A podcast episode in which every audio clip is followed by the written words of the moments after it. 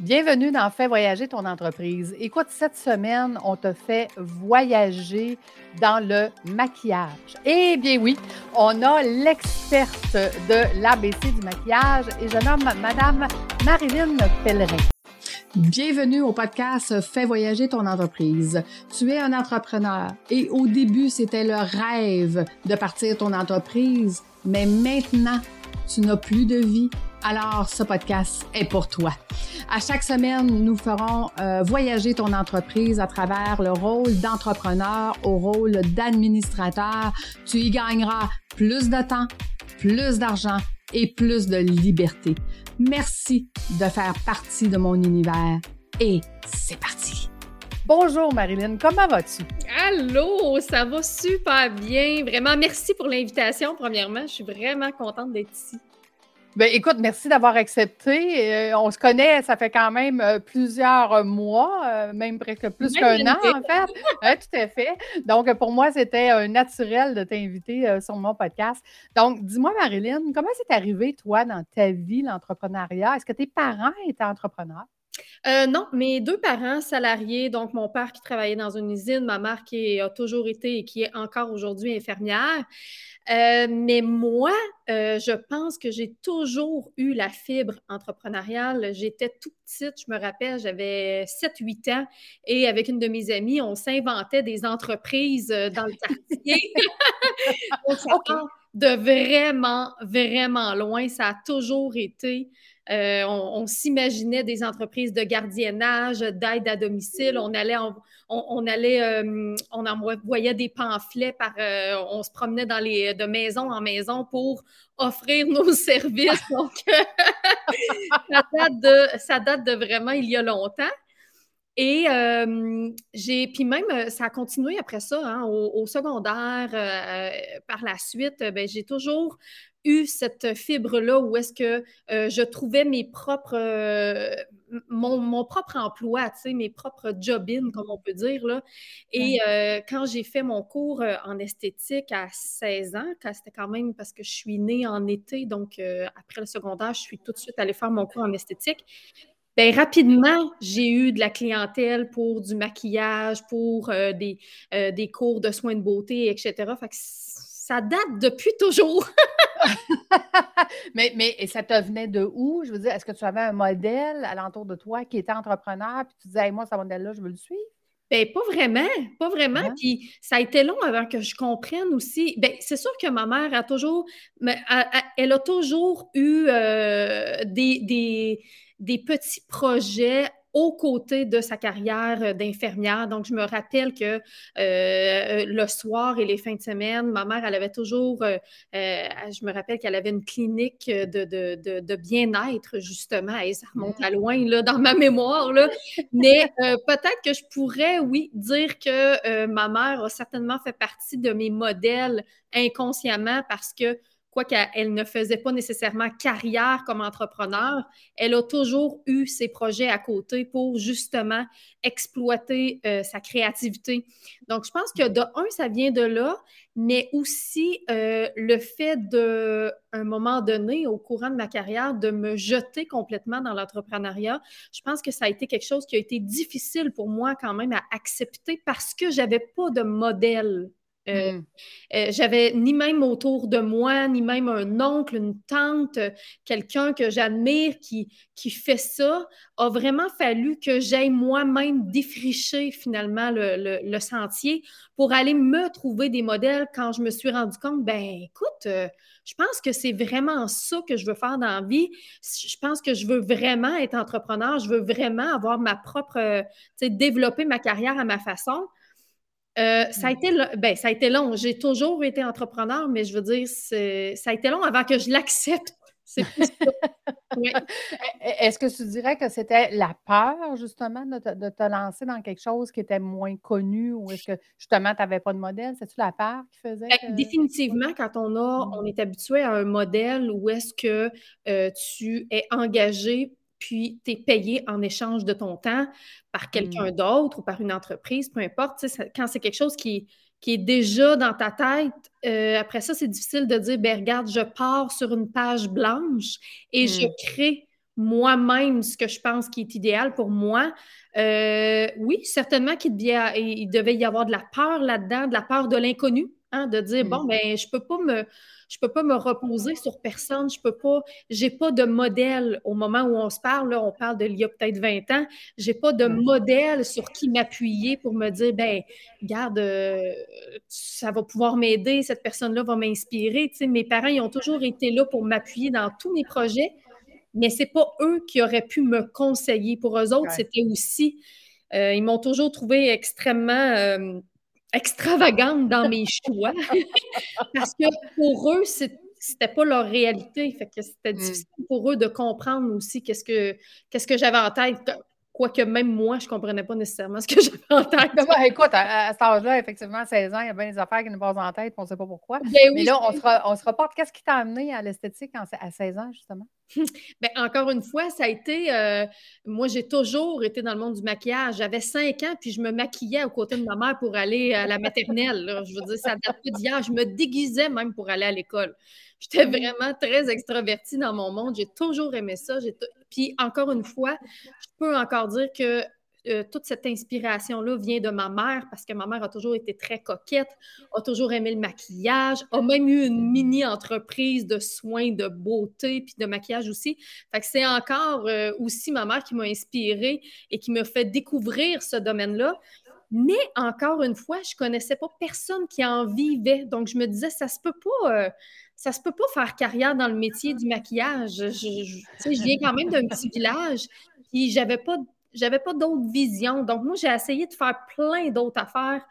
Quand je suis allée faire mon cours en esthétique, c'était uniquement parce que j'étais pas encore branchée euh, sur hmm. quelle carrière exactement. Donc, soit je m'en allais professeur, soit je m'en allais sociologue. Bon, tu sais, mais je n'étais pas branchée, puis je me suis dit, au lieu de prendre une année sabbatique, ben, je vais faire un cours que j'aime en attendant pour ne pas perdre mon temps. Donc, je suis allée faire mon cours en hmm. esthétique en ne pensant pas du tout m'en aller là-dedans. Pas parce que j'aime pas ça. Au contraire, pour moi, c'était du bonbon. Hmm. Le maquillage, les, soins de beauté, etc. Pour moi, c'était du bonbon. C'était au même titre que de demander à un enfant de faire un, de faire un dessin pour passer le temps. encore une fois, c'était une idée préconçue dans ma tête que je me disais, ben, je ne peux pas m'en aller dans quelque chose qui est si simple, qui est si facile pour moi, qui est si naturel. Ça ne se peut pas. Il faut que, faut que j'aspire à plus. Faut que. C'était tout ça que. Ça, ça me ramène dans mes, dans mes pensées de l'époque. Tout à fait. Et qu'est-ce que tu as fait après ton cours? Ben, après mon cours, j'ai travaillé, euh, j'ai travaillé dans, le, dans, l'esthétique, donc été engagée dans un salon d'esthétique. Et puis, euh, rapidement, évidemment, j'ai trouvé mon aise là-dedans. Puis, euh, la personne qui m'a engagée voulait qu'on s'associe. J'avais, j'avais 18 ans à l'époque. Et j'ai eu une grosse crise existentielle parce qu'encore une fois, c'était très confus dans ma tête. Je me disais, ben, je ne peux pas croire que à 18 ans, ma vie est setée. Là. Je, je, pourrais m'associer demain matin, j'ai mon salon d'esthétique, ça fait quatre ans que j'étais avec mon, mon chum de l'époque et j'ai comme vraiment paniqué et comme en bon québécois, comme on dit, j'ai tout sacré ça là. J'ai fait Oh, que ah. non, il faut absolument que je vive d'autres choses. On a sacré le chum là, on a sacré la business là. j'ai pris mon pas de sac et je suis partie en voyage. Je oh. partais pour deux mois, Lucie. Je partais pour deux mois. Je suis revenue quatre ans et demi plus tard.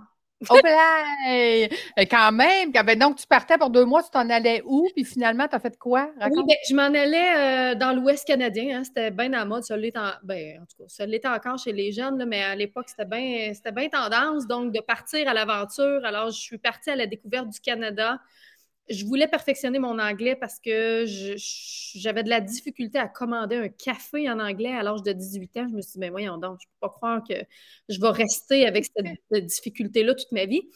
Donc, j'ai décidé d'aller vraiment, euh, d'aller apprendre l'anglais sur le tas, comme on dit. Donc, je suis partie à Vancouver et je, je voulais rester là deux mois. Mais finalement, à Vancouver même, je suis restée là un an et demi. Euh, et puis, j'ai été engagée à Radio-Canada, CBC News pour faire du maquillage. je me disais, je peux pas croire que ça me suit jusqu'ici. je travaillais dans un café, une, cafétéria finalement, puis là, les Québécois se connaissent entre, entre eux autres. Euh, à, un moment donné, ben, ça sort dans une conversation que oui, je fais du maquillage, que je suis esthéticienne, nanana. Et euh, un contact, euh, justement, à Radio-Canada dit Hey, ben, on a besoin d'une maquilleuse. On a hmm. perdu notre maquilleuse pour la semaine prochaine. tu peux, ça te tente-tu de nous dépanner? Là, ça, on repart dans cette histoire-là. C'est ma passion, c'est pas une job, ça, cette affaire-là. Oui, c'est ça, je comprends pas. Je vais le faire parce que j'aime ça, puis je peux pas dire non parce que je le sais que je vais m'éclater dans ce projet-là. Mais euh, encore une fois, tu sais, bon, fait que j'ai fait cette expérience-là, puis un an et demi plus tard, ben, je décide de tout vendre ce que j'avais acquis pendant cette année et demie-là. Je me rappelle, moi et une de mes amies, on a fait une grosse vente de garage. Euh, on a vendu nos vêtements, nos meubles, au bord de la rue pour s'acheter un, euh, billet d'avion. Puis on a décidé de partir à l'aventure. Donc, on est parti pendant six, sept mois, je pense. Euh, on est allé faire le tour euh, de, l'Amérique du Sud, ben de l'Amérique en fait. On a fait toute la côte ouest de, des États-Unis, on a fait le Mexique, le Pérou, le Chili, le Costa Rica. Wow! Puis ensuite, ben, je me suis accroché les pieds au Mexique et j'y oh! suis restée pendant deux ans, presque et demi. Oh! Ouais, puis là-bas, euh, j'ai enseigné le français. Hmm. Euh, j'ai enseigné le français à l'université là-bas. Et pourquoi? Ben encore un, mélange de circonstances. Euh, je pourrais compter ça pendant bien longtemps, mais ça, ça a été une expérience extraordinaire parce que j'avais dans ma tête, j'allais un jour être professeur. dans ma tête, mm-hmm. professeur au primaire, au secondaire. On se rappelle que juste avant d'aller faire mon cours en esthétique, je voulais aller euh, en enseignement. Je savais juste pas dans quelle branche. J'étais juste pas prête à savoir euh, euh, où est-ce que j'allais, quel cours j'allais faire finalement. Donc, et, ça, c'était une vraie job. Là. Fait que là, tu cherchais la vraie job. Oui, ben, c'était une vraie job, mais encore ça, encore là, dans ma tête, je ne resterais pas au Mexique. Là, donc, je, faisais ça en attendant. Je faisais ça, j'expérimentais finalement. Mais j'ai adoré cette expérience-là. Et ça, ça m'a confirmé à quel point j'aime euh, et j'aimais aussi à l'époque tout ce qui a rapport le monde de l'enseignement, que j'aimais enseigner. Donc, euh, ça, j'ai adoré cette expérience-là. Et quand je suis revenue au Québec en 2000, écoute, écoute, 2007, 2007. Je suis revenue au Québec, puis là, je me cherchais, mon Dieu.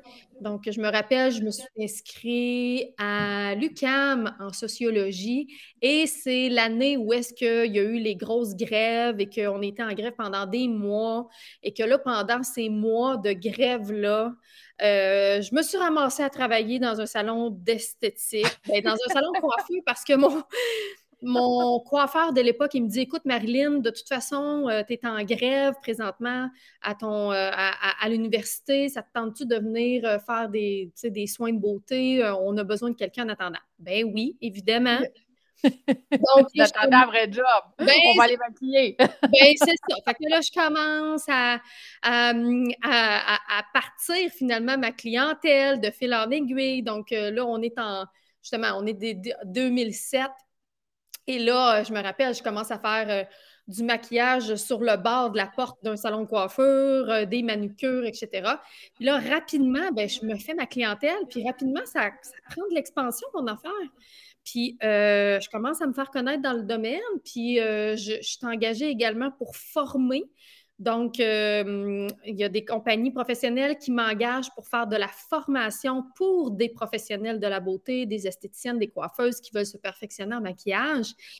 Fait que là, ça commence à prendre, à prendre de plus en plus d'expansion. Puis là, bien évidemment, au travers de tout ça, j'ai, lancé mon salon d'esthétique. Donc, j'avais ma clinique de beauté. Mais je me disais, ben voyons, je ne peux pas croire que je fais ça.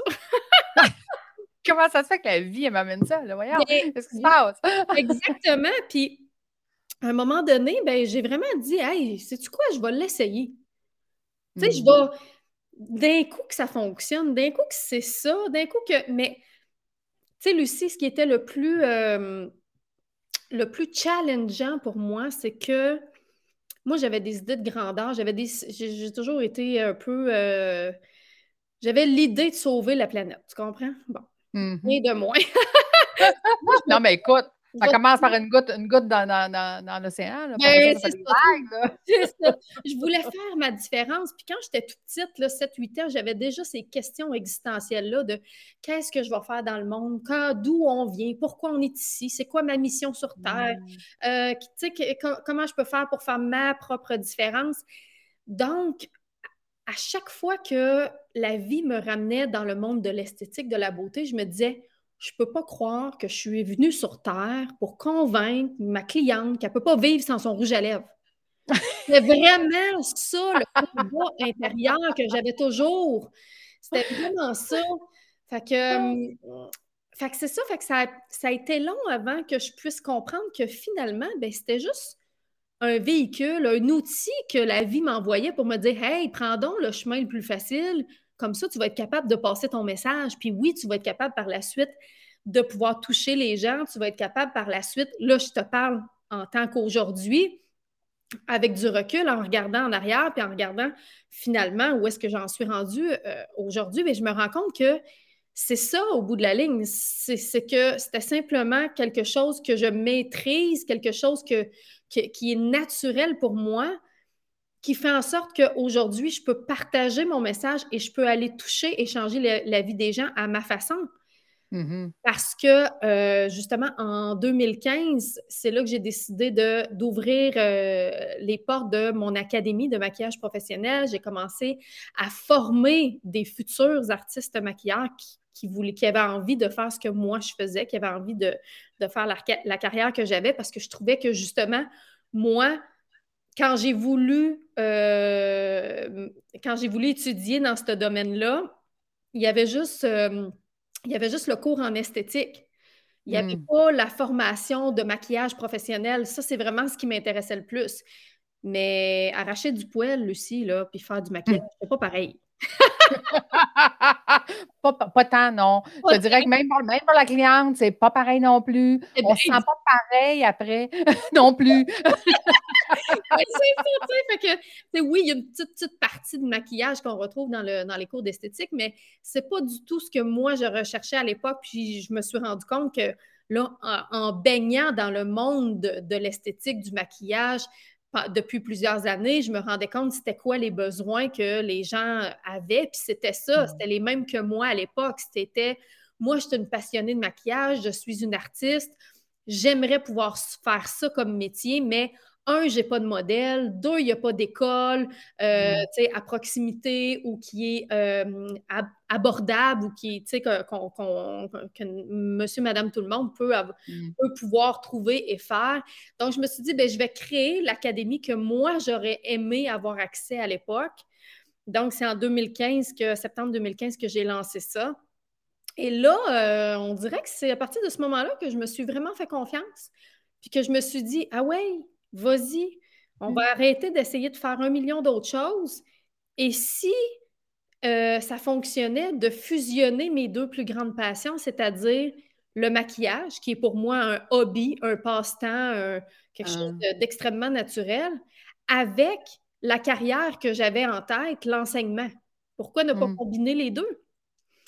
C'est ce que j'ai fait et depuis, euh, depuis que j'ai accepté finalement ce que, la vie m'envoyait et me pitchait en pleine face à tous les jours. Ben depuis, depuis, ton jeune âge, en fait. toujours, finalement, ben, j'ai fait comme Ah, OK, c'est là qu'est arrivé des grandes choses et c'est là que j'ai pu découvrir, découvrir finalement le monde de l'entrepreneuriat et que j'ai pu euh, apprendre aussi sur le tas, puis de découvrir aussi des, mentors et des gens qui m'ont aidé au travers de ça, parce que là, je lançais quand même quelque chose de complètement nouveau, parce qu'ensuite, mmh. j'ai mis l'académie en ligne en 2018. Et euh, par la suite, j'ai lancé ma boutique, j'ai lancé ma ligne de maquillage. Et depuis, euh, depuis la pandémie 2020, ben, j'ai fait un virage 100% virtuel. Donc, j'ai adapté, euh, mon, j'ai adapté mon, modèle d'affaires 100% en ligne parce qu'à l'époque, en 2015, 2016, 2017, 2018, même quand j'ai lancé le programme virtuellement, ben, j'avais toujours euh, de l'enseignement, je donnais toujours des cours sur place en présentiel. Et depuis, je n'ai jamais réouvert au public.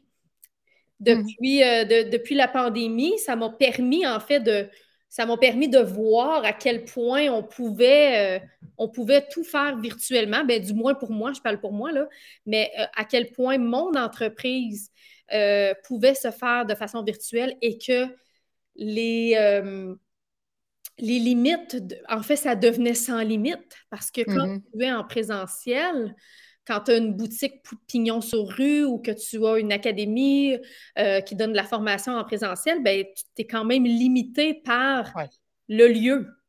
Absolument. Tandis que quand tu commences à découvrir le monde virtuel, ben là, le monde au complet s'ouvre à toi. Là. Mm-hmm. Tout à fait. dis-moi, à quel moment euh, le fait d'être entrepreneur là, euh, t'a fait peur? Est-ce qu'il y a eu un moment, euh, quelque part, que tu as dit OK, là, là, je, suis un entrepreneur, là. Wow, qu'est-ce qui se passe? Oui. J'ai toujours été quand même assez prudente à travers mes démarches. C'est-à-dire que quand j'ai lancé mon salon d'esthétique, mon institut de beauté, j'avais, j'avais, je travaillais comme serveuse dans un restaurant pour subvenir à mes besoins. Fait que hmm. je, subvenais à mes besoins et tranquillement, je montais ma clientèle puis je me disais, ben au moins, j'ai pas à me soucier de est-ce que l'argent va rentrer parce hmm. que j'ai mon petit gagne-pain à côté. Et quand j'ai eu suffisamment de clientèle pour être vraiment sécure, ben j'ai lâché l'autre, euh, j'ai lâché euh, la restauration et ensuite de ça, quand j'ai eu l'autre projet de l'académie, mais c'était toujours ça, je me disais, ah, je vais commencer ça tranquillement, je vais donner mmh. un cours par semaine, je ne penserai pas à l'entrée d'argent que ça va m'amener, je vais le faire vraiment juste parce que oui, j'en ai envie, c'est un beau projet. Puis je vais continuer également de desservir ma clientèle dans mon institut de beauté. Donc, j'ai continué à faire ça et rapidement, l'académie a pris beaucoup, beaucoup d'ampleur. Et encore une fois, ben, j'ai travaillé euh, dans mon institut de beauté jusqu'au temps que l'académie prenne toute la place et hmm. puisse amplement euh, remplacer le salaire que, que mon institut de beauté me donnait. Et ce fut ça à toutes les fois quand j'ai lancé ma boutique en ligne, quand j'ai lancé ma ligne de maquillage, c'était encore dans le but, j'ai envie de le faire, mais je vais le faire vraiment sans aucune attente donc, j'ai commencé avec quelques produits. Euh, hmm. J'ai investi ce que j'avais comme liquidité. J'ai jamais, euh, j'ai jamais euh, emprunté des grosses sommes d'argent pour me dire OK, là, je me pars en affaires, je pars un gros projet. Ça me demande beaucoup d'investissement. J'ai jamais fait ça. J'ai hmm. toujours, puis là, quand j'avais quand ma boutique a commencé à prendre un peu d'ampleur, ben, je réinvestissais la liquidité qui était présente. Et ensuite, encore et encore et encore. Et aujourd'hui, au moment où on se parle, ben, la boutique a pris presque 90% même 95% de mon chiffre d'affaires. Versus le but, c'était que l'académie soit, tu sais, c'était l'académie mm. au début, mais l'académie existe toujours, l'académie est là, mais la boutique a tellement pris d'ampleur. Donc, euh, je me suis jamais, euh, tu sais, j'ai pris des risques calculés. Mm-hmm. Mm-hmm. Je me suis jamais dit ça, c'est ce que je veux faire, ça va changer ma vie, puis ça va reprendre toute la place. À chaque fois que je partais un projet, c'était toujours parce que j'en avais envie, puis que je mettais pas grand-chose en péril. Je me disais, c'est quoi le pays qui peut arriver? Ben, que ça fonctionne pas, c'est pas plus grave, là. J'ai toujours l'autre projet qui est bien installé, qui est bien en place, qui fait en sorte que j'ai toujours comme mon filet de sécurité finalement. tout à fait, mais ça, je trouve ça intéressant parce que quand je fais mes formations, j'apprends à mes entrepreneurs à faire de la gestion de risque. Et, toi, tu le faisais naturellement? Oui. Je dirais, ben, tu sais, si je mets ce risque-là, ben, c'est pas tant, tu sais, le reste va continuer puis il va bien aller. Fait que je trouve ça super intéressant que tu l'aies de façon naturelle. Mais je te dirais que c'est une partie. Est-ce que tu penses que, comme moi, que ça, c'est une particularité des femmes, que les femmes sont beaucoup plus prudentes qu'un homme qui aurait peut-être été plus tendance all-in, on y va all-in, on y va gros, on y va, on ouvre les vannes? Ben, écoute, moi, dans, mon entourage, dans ce que j'ai connu, c'est vraiment le contraire. C'est-à-dire que, ah. oui, euh, j'ai, ben, mettons, dans ma famille proche, mettons, là, si je pense à, je sais pas, à, mon frère, mon père, euh, qui sont des personnes euh, extrêmement soucieux de leur économie, de leur investissement. Moi puis ma mère, on est tout le contraire. On est des femmes qui aimons quand même l'extraversion, qui aimons nous lancer dans des projets, mais des projets calculés, en fait. Mm-hmm. Puis, mm-hmm. euh, ce que, ce que j'ai compris rapidement, que ce soit dans le monde de l'entrepreneuriat, dans l'entreprise ou dans d'autres sphères de ma vie, c'est que j'ai besoin d'être dans une bonne vibe. C'est-à-dire que si ça me fait sentir insécure, je ne dis pas que je ne prends pas de risques euh, qui me rendent insécure, mais si ça me fait sentir vraiment pas bien, en situation de manque, ou si, tu sais, parce que quand on prend des gros risques, au, risque de tout perdre, hein, parce qu'il y en a des fois qui. Mm-hmm. Parce que j'en vois énormément. C'est sûr que je suis dans le monde des affaires, puis je gravite beaucoup autour de, euh, de groupes de femmes entrepreneurs et je vois énormément de femmes qui, qui prennent des risques non calculés, selon moi. C'est-à-dire que, mm. advienne que pourra, j'y vais haut la main, puis je me lance en bas de la falaise, puis, euh, tu sais, je fais confiance à la vie.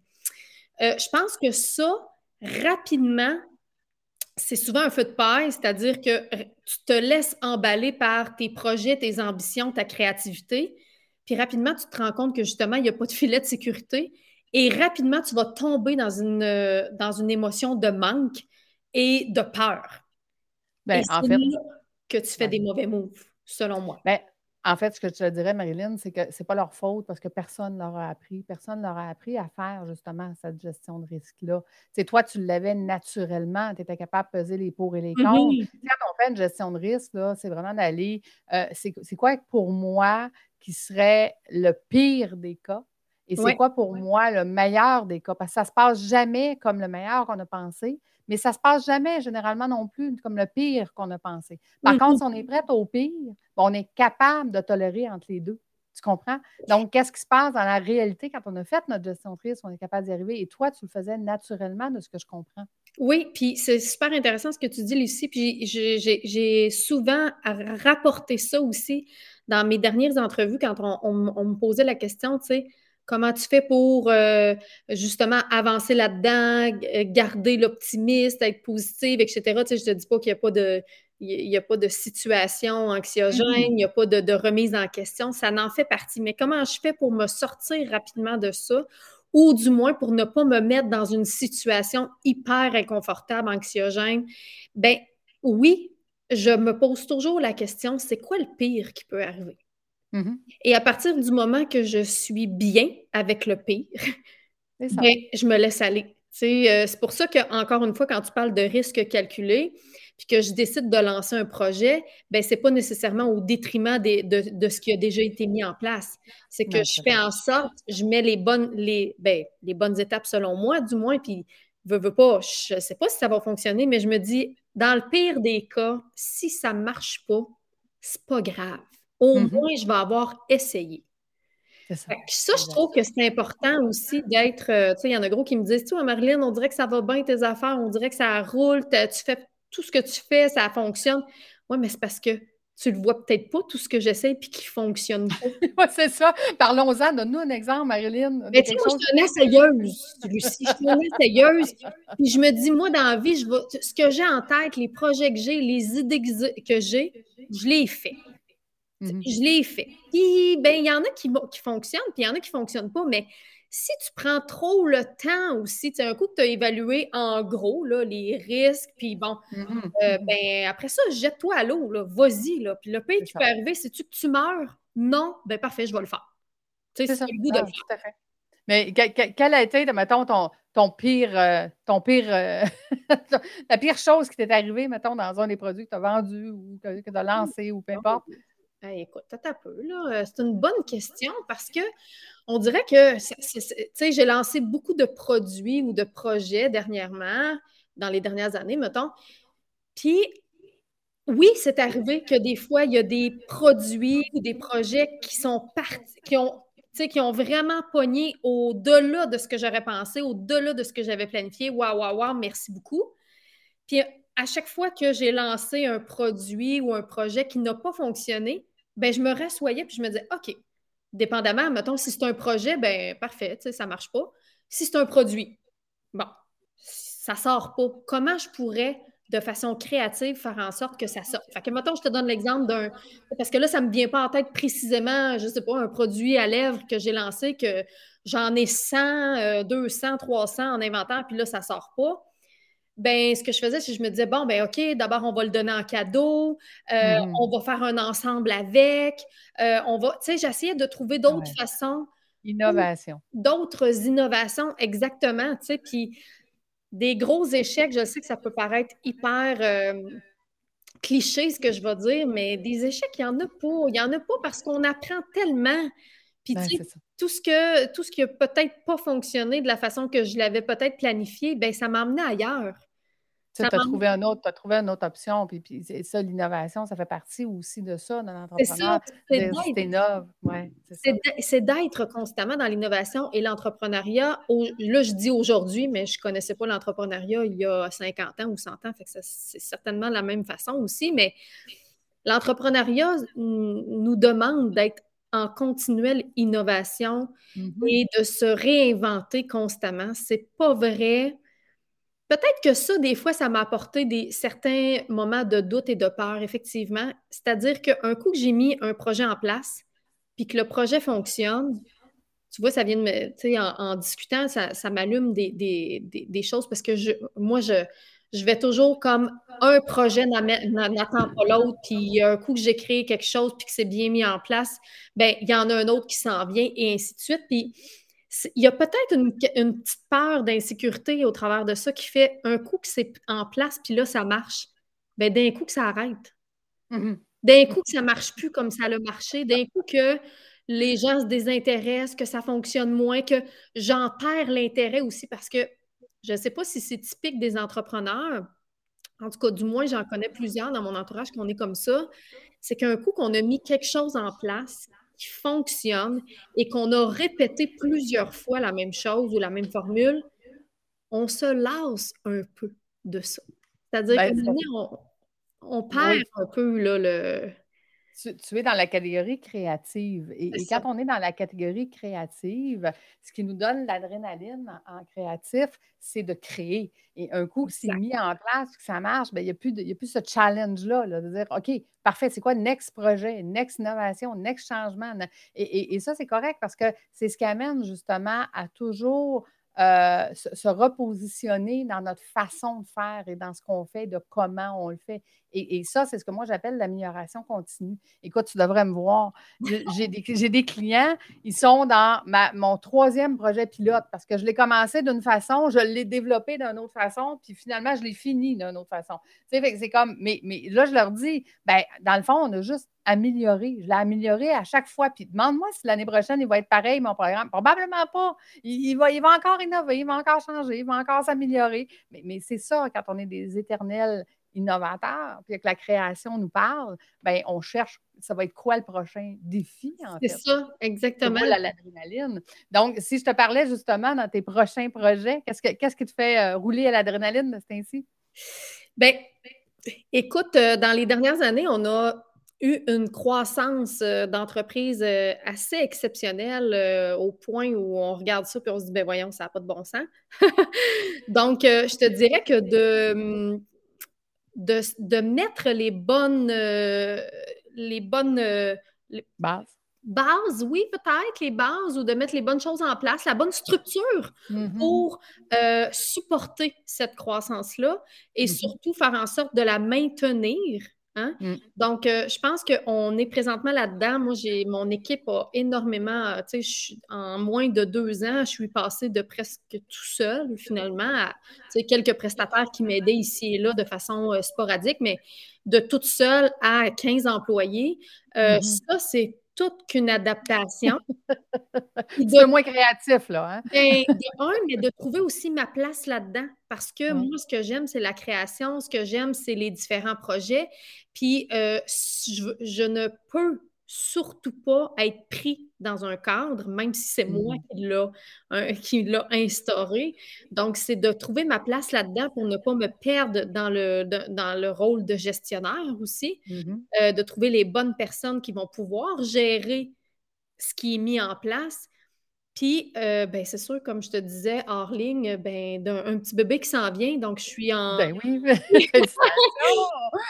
Puis, en, en, plan... on appelle ça de la nidification, je pense, là, mais de planifier, de faire en sorte que mon entreprise continue à bien fonctionner, à bien rouler, mmh puis que, euh, parce que, tu sais, on est quand même... On est quand même les têtes d'affiche de nos entreprises. Hein? C'est du je pense que toi mm. Lucie, c'est la même chose. C'est du personnel branding qu'on appelle. C'est que euh, les gens se sont attachés à nous pour par la suite euh, s'attacher euh, à, notre entreprise, à nos produits, à nos services. Donc, c'est de voir ben, comment je vais pouvoir, dans mon. Puis pas mon nouveau rôle de mère, parce que j'ai déjà un, petit garçon de 9 ans, mais qui demande beaucoup moins qu'un bébé naissant, mais c'est de voir comment je peux bien mettre ça en place sans me perdre Mmh Parce que la semaine passée, on a eu une, on a eu une magnifique soirée avec une gang d'entrepreneurs, euh, femmes. Elles, étaient une vingtaine de femmes, puis on parlait des challenges d'entrepreneurs.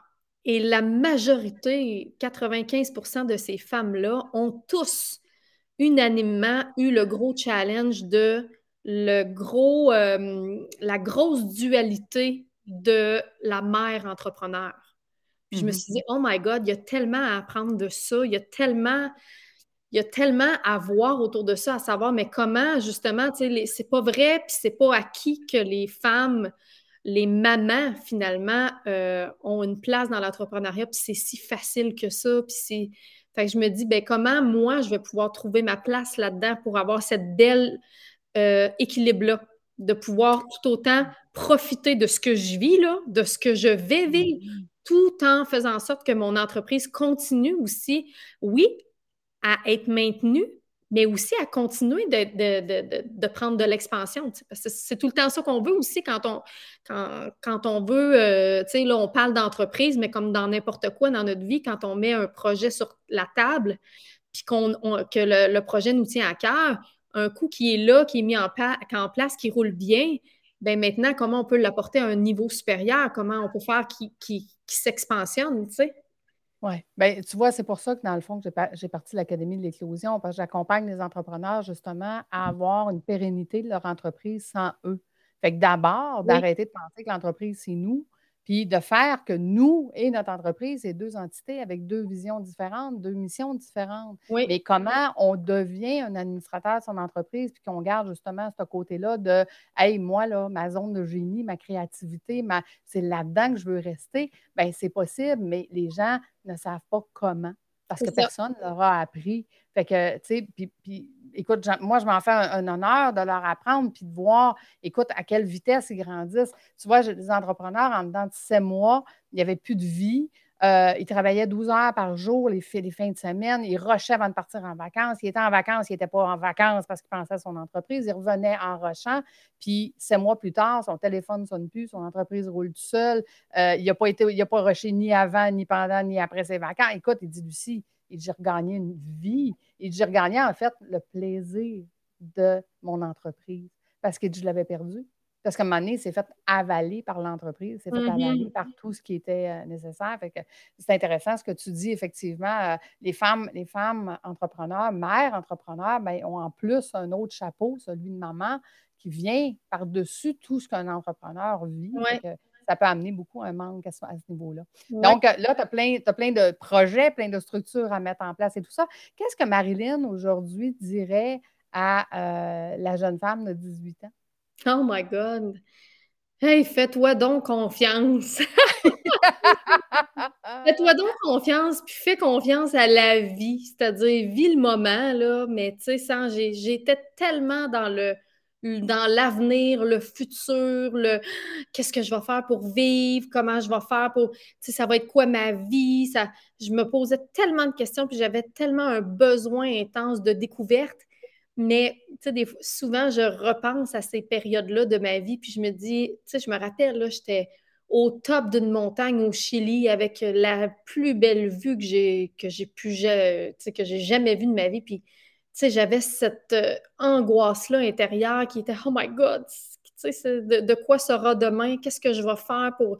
C'est vraiment ça, c'est de. J'ai appris avec le temps à, à vivre au jour le jour, malgré que oui, mm. on a besoin d'une certaine planification, là, mais à vivre au jour le jour, à, faire confiance à ce qui s'en vient, à se faire confiance aussi, puis à profiter de ce qu'il y a là, à ce mm-hmm. moment-là, puis d'arrêter de, toujours, euh, tu sais, oui, encore une fois, on a des visions, on a des rêves, mais je pense que ce qui est important, c'est de, de, vivre ce qui est là, tu sais. Mmh de vivre le moment, tu sais, comme là, présent, je, je, je, me surprends encore aujourd'hui à me dire, bon, c'est quoi le prochain step? on en parlait il y a quelques minutes. C'est quoi le prochain step? Où est-ce que je m'en vais? OK, est-ce que tu prends le temps de juste regarder ce qu'il y a sur la table et de faire, hey, wow! C'est pas extraordinaire présentement, là, ce qui se passe, là. Puis, une autre chose aussi, Lucie, que, qui m'est passée par la tête euh, lors de notre conversation, puis que j'ai appris dans les dernières années, puis qui, selon moi, fait en sorte que euh, c'est là qu'on va pouvoir toucher à la liberté. Parce que quand on devient entrepreneur, je pense qu'on a tout un peu cette même idéalisation de ben, on cherche une certaine, on, cherche une liberté. On cherche une mm-hmm. liberté financière, une liberté de temps, une liberté de décision, une liberté de création. C'est ce qui mm-hmm. fait qu'on ne s'en va pas dans un cadre d'une entreprise qui est déjà là. C'est pourquoi on décide de fonder ou de faire nos propres choses. Et rapidement, la majorité des entrepreneurs vont se retrouver dans leur propre cage, leur ah propre cage de gestionnaire de temps, d'argent, etc. Et euh, dans les deux dernières années, ce que j'ai le plus appris, c'est justement de ne plus être une gestionnaire, mais de devenir une leader. Une leader pour mon entreprise, une leader pour les gens qui travaillent pour moi.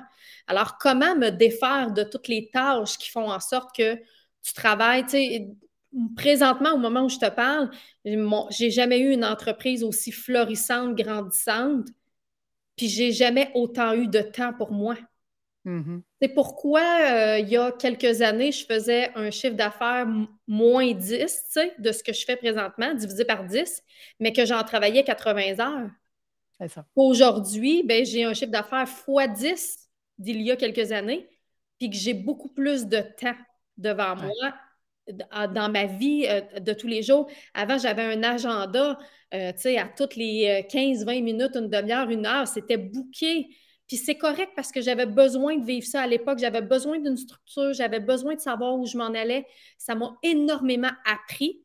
Mm-hmm. Aujourd'hui, j'ouvre mon agenda, puis c'est comme, qu'est-ce que tu veux créer aujourd'hui? Mais c'est mm. là, c'est vers ça que, c'est ça que je veux, parce que ça me permet de, vivre autre chose. Mais par la suite, pour que ça, ça puisse avoir lieu, il faut apprendre à être des bons leaders pour les gens qui prennent la place de gestionnaire. Non, non, tout à fait. Puis, tu sais, moi, j'ai toujours dit, tu ne peux pas déléguer quelque chose que tu ne connais pas, que tu oh, non. n'as pas fait pour toi-même. Fait qu'il faut passer par là pour être capable de déléguer parce que tu sais qu'est-ce que tu as besoin de déléguer après et comment tu le veux, puis comment le demander. Tu sais, si je te demande, euh, si je demande à un adjoint, écris-moi une lettre, ah oui, écris-moi une lettre. Tu veux une en-tête, pas en tête, une signature officielle, pas officielle. je veux dire, tu sais, je veux dire, ça prend plus que ça. c'est juste une lettre que je veux. Mais non, mais je veux dire, il faut que tu l'aies fait pour savoir que, OK, bien, donne-moi une lettre avec en tête, avec c'est officiel, parce que ici, parce que ça. Donc, plus tu vas être capable pour déléguer, plus toi, tu vas avoir été structuré et plus ça va être facile de déléguer. Et c'est pour ça qu'aujourd'hui, tu arrives à ce constat-là. Mais comme je te disais, les entrepreneurs ne savaient pas comment. Puis moi, c'est mm-hmm. ce que je fais. Je les accompagne pour leur apprendre à faire ça. c'est tellement le fun parce que, tu sais, le final, c'est ce que tu vis aujourd'hui. C'est d'avoir un entrepreneur qui dit, écoute, finalement, là, j'ai pas besoin de travailler fort. Puis j'ai pas besoin, tu sais, on n'a pas besoin de, vivre pour un petit pain. Je peux très bien vivre, puis travailler beaucoup moins, puis être dans ma zone de génie, de créativité ou de. Et, c'est ça qui est plus payant. Parce qu'à chaque fois que tu crées quelque chose, en tout cas, dans ton cas, c'est le maquillage, il faut que tu crées quelque chose dans le maquillage, ben voilà, tu vas avoir le résultat qu'il va avoir avec, puis tu vas avoir, finalement, tu vas faire plus d'argent. Ben oui, définitivement, parce que c'est pas en c'est pas en payant des factures, c'est pas en classant des dossiers, c'est pas en, étant toujours au téléphone pour gérer puis euh, des, des, situations puis éteindre des feux que la créativité vient là. Hein? non, absolument pas. Plus on se permet d'avoir du temps, mais comme tu dis, il y a des étapes qu'on ne peut pas passer. Euh, souvent, c'est ça qui va se passer. J'en vois d'autres amis entrepreneurs qui, euh, qui passent des étapes, mais tu peux passer des étapes. mais tu peux pas ne pas les faire. Non. Donc, souvent, tu dois rebrousser chemin, puis ça, ça fait encore plus mal. Puis, euh, tu sais, de, de, justement, tu sais, d'avoir à défricher le chemin pour ton équipe, oui. Tu sais, euh, il y a quelques années, c'est moi qui euh, et ma mère qui, en pleine nuit, on, on, assemblait des palettes de maquillage, puis on faisait des colis, puis on, on l'a fait, ça on l'a mm-hmm. fait, je le sais mm. comment ça fonctionne maintenant. OK, oui, je suis prête à engager quelqu'un parce que ça mérite d'être euh, un poste à temps plein. Voici comment moi je l'ai fait. Il y a, place à amélioration. Là. Mm-hmm. En tout temps, dans n'importe quel poste, euh, je veux dire, l'assemblage des palettes puis les, colis, c'est plus ce que moi je faisais il y a quelques années. Par contre, j'ai passé par là, puis je le sais comment ça se fait. C'est déléguer. Mmh. C'est ça, c'est ça. Puis c'est important pour l'équipe aussi de savoir que le leader a passé le chemin, puis le, leader de l'entreprise sait de quoi il parle.